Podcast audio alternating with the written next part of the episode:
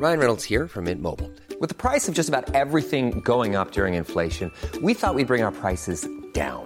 So to help us, we brought in a reverse auctioneer, which is apparently a thing.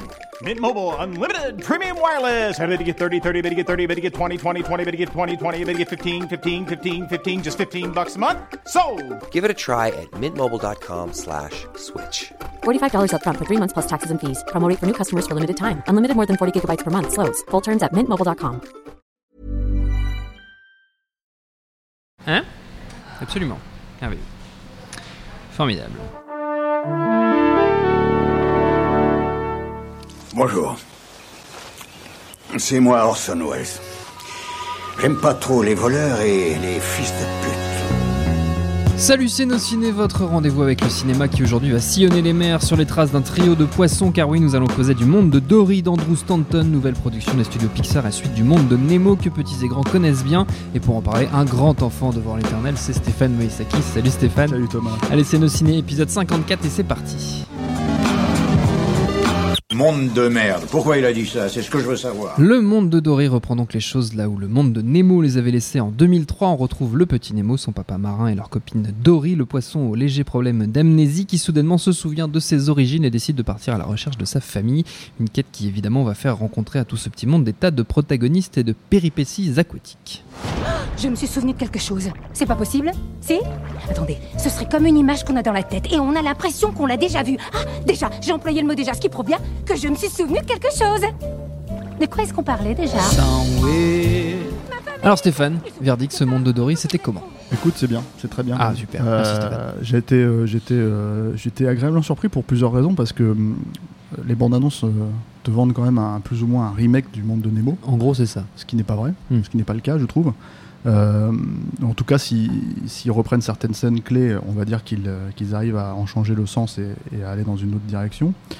Euh, et puis en fait, j'étais d'autant plus surpris que euh, les suites euh, Pixar ne m'interpellent pas plus que ça. Enfin, notamment, une des pires pour moi, c'est Monstre Academy. C'est un des pires moments. Enfin, je pense que c'est le pire film Pixar que j'ai pu voir. Oh, quoi. il y a Cars 2 aussi, c'était pas mal dans le genre suite. Eh ben, j'ai pas encore vu, pas encore. Cars 2, mais le Monstre Academy, ça prend des proportions. voilà, c'est pas compliqué. J'ai l'impression de regarder un film DreamWorks.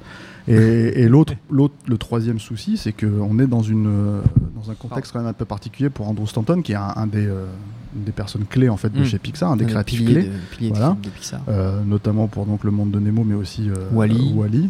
euh. Et, le problème, c'est que ce film en fait survient après l'échec de John Carter, qui est sa- son, son premier essai en live, Mm. euh, qui est assez, assez, comment dire, qui a été assez violent pour lui. Euh, et il revient dans le même le giron Pixar avec une suite plus ou moins obligatoire. C'est ça qui me faisait un peu peur. Là, il se trouve que donc en fait, il a réussi à éviter euh, tout- toutes ces problématiques là. Pas toujours euh, bien. On va, on va revenir dessus. Mais ce qui est très intéressant, c'est que hum, là, je vais revenir un peu sur le sens de, de- du titre euh, original, quoi, Finding Dory, quoi. Hmm. C'est-à-dire que Finding Nemo, c'était assez littéral. Il fallait, Il euh, retrouver voilà, Nemo. Il fallait retrouver Nemo. Et là, en fait, c'est euh, Finding Dory, c'est plutôt Qu'elle euh, se retrouve elle-même. voilà, c'est ça Mm. exactement. Quoi. Et c'est, à mon sens, l'angle intéressant pour traiter le personnage, qui est, qui est un personnage secondaire, on le sait dans le, dans le premier, euh, attachant, hein, certes, Mm. Mais euh, comment construire un personnage, autour, enfin comment construire une intrigue autour d'un personnage qui oublie sa mémoire toutes les 5 minutes, tu vois, donc c'est compliqué. Là-dessus, euh, le film joue un peu avec les conventions, nar- conventions narratives, pardon. Donc, euh, bon, on va dire qu'il y a des moments où elle arrive à se rappeler de certaines choses, puis d'autres moments où elle les, elle les, euh, elle oublie. euh, Ce qui était déjà le cas dans le premier film. oui, mais euh, disons ce que je veux dire, c'est quand, l'idée de faire avancer l'intrigue, hein. voilà, Ouais. l'idée de faire avancer l'intrigue est un peu, un peu compliquée. Et moi, le souci, en fait, le vrai truc qui tire un peu le, le, le- le film vers le bas, Vers les profondeurs. ouais, Ah, ouais, ah, bien vu, euh, c'est euh, c'est le fait qu'ils se sentent obligés d'avoir euh, Nemo et son père. Oui, en permanence. Voilà, en permanence derrière pour, le, pour, la, pour la retrouver elle et du coup en fait donner un double sens au titre, Finding Dory quoi. Euh, donc ça c'est un problème. Pour autant, euh, le film euh, fonctionne très bien sur euh, le handicap du personnage euh, et tr- s'avère très touchant par rapport à ça. Et euh, ce qui était plus ou moins, on va dire entre guillemets, un personnage gag dans le précédent, même si c'était un sidekick qui était très présent, euh, ils ont réussi à le, à transformer en personnage principal, notamment en la confrontant à d'autres personnages qui sont, euh, qui sont aussi handicapés, qui ont des problèmes et qui euh, voilà. Et du coup, elle arrive à se- s'intégrer dans, dans cet univers-là et se retrouver. Donc émotionnellement, je trouve que ça fonctionne assez bien. Ça n'a pas l'évidence et la force, je trouve, du, du monde de Nemo. Bon, qui commençait quand même très fort. hein. Il faut se Oui, rappeler oui, que avec une scène très violente où la mère du coup se fait euh, assassiner ainsi que tous les frères et sœurs de, de Nemo. euh, la Voilà, première et- scène et par voilà. un crochet. Voilà, et donc du coup c'est quand même une scène très forte en fait qui, Hmm. qui donnait pas le ton du film mais qui en fait l'ancrait quand même dans quelque chose d'assez euh, d'assez euh, douloureux. Bah, qui pose- posait les bases psychologiques des deux personnages. En gros, Voilà. des deux personnages Euh, des- leur névrose Hmm. et, euh, et le truc avec euh, avec euh, Dory c'est qu'on n'est plus du tout dans cette logique là même si euh, il y a cette, ce- cette idée de qu'elle perde ses parents et qu'elle euh, qu'elle qu'elle doive les chercher les retrouver Euh, donc voilà c'est c'est euh, c'est très drôle je trouve que ça fonctionne très bien il y a un très très beau je trouve personnage secondaire qui est euh, qui est un poulpe en fait qu'on a- voit dans les bandes annonces. voilà, qui est interprété par. alors, je, sais, je crois que c'est Philippe Lelouch en français. Et Ed O'Neill, le, le, le fameux beauf de marier deux enfants, Mm. Euh, Ted Bundy. Oui, Voilà. Qui joue dans- aussi dans Modern Family. voilà, et qui est très très attachant, je trouve, Mm. euh, dans le personnage, quoi. Parce que c'est un personnage un peu bourru qui veut être seul, euh, qui à la base aide Dory pour, euh, pour le- récupérer en fait une, une petite marque en fait qui lui permettrait de partir à Cleveland en fait pour, pour être traité.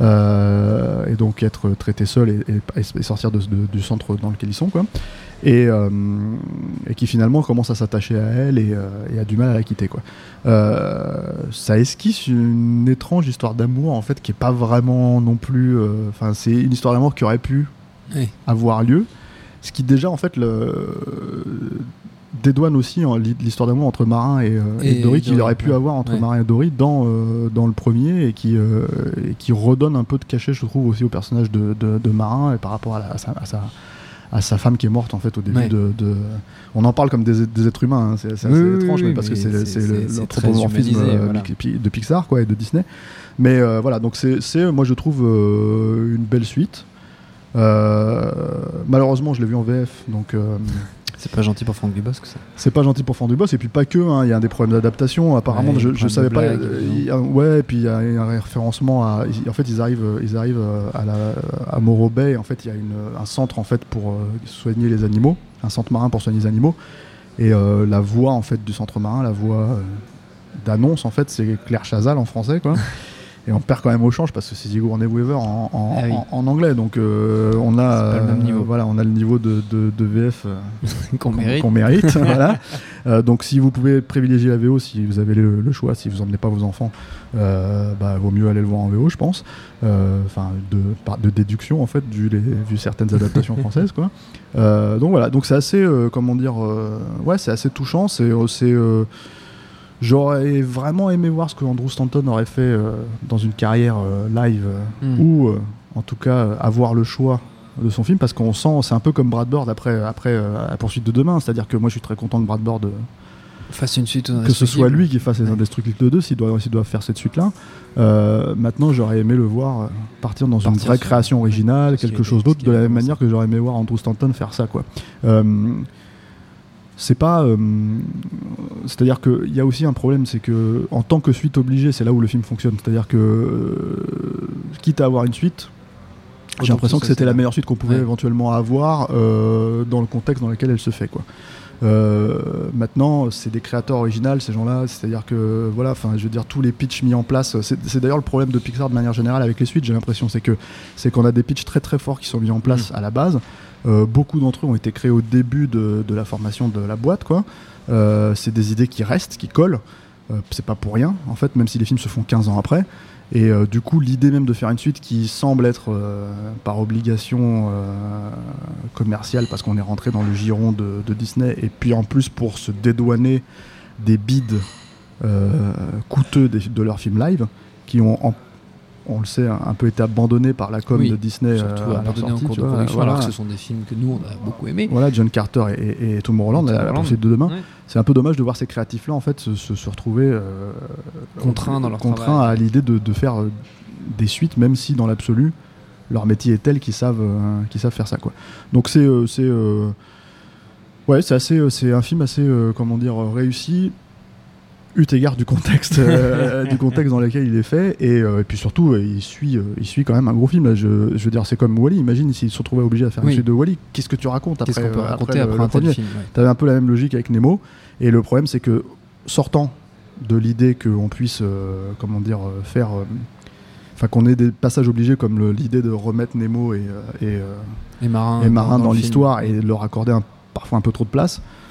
Je trouve que c'est assez, euh, c'est assez bien, c'est assez honorable et assez touchant euh, assez, assez, assez beau à certains moments. Quoi, voilà. Le monde de Doris est donc en ce moment au cinéma, on l'a dit. Avant de se quitter, Stéphane, on va prendre une petite minute pour les recommandations d'usage. En gros, ce sera ta recommandation, Ouais. puisque tu es tout seul, euh, si possible autour de l'univers de Pixar, mais c'est pas du tout obligé, donc je te laisse totalement le champ libre. Bah Stéphane. écoute, euh, c'est difficile de, de rester dans l'univers de Pixar parce qu'on en a pas mal parlé déjà. on a fait pas mal Voilà. d'émissions que je vous invite à aller réécouter Voilà. sur nosciné.com. Et il y a aussi une émission sur Tomorrowland dont on a beaucoup parlé là euh, ces dix dernières minutes, donc vous pouvez aussi la réécouter, c'est super. Non, j'ai, euh, je vais recommander en restant dans l'animation et en restant dans, euh, l'enfance. Je vais recommander un, dessin animé euh, chez Cartoon Network qui s'appelle Clarence.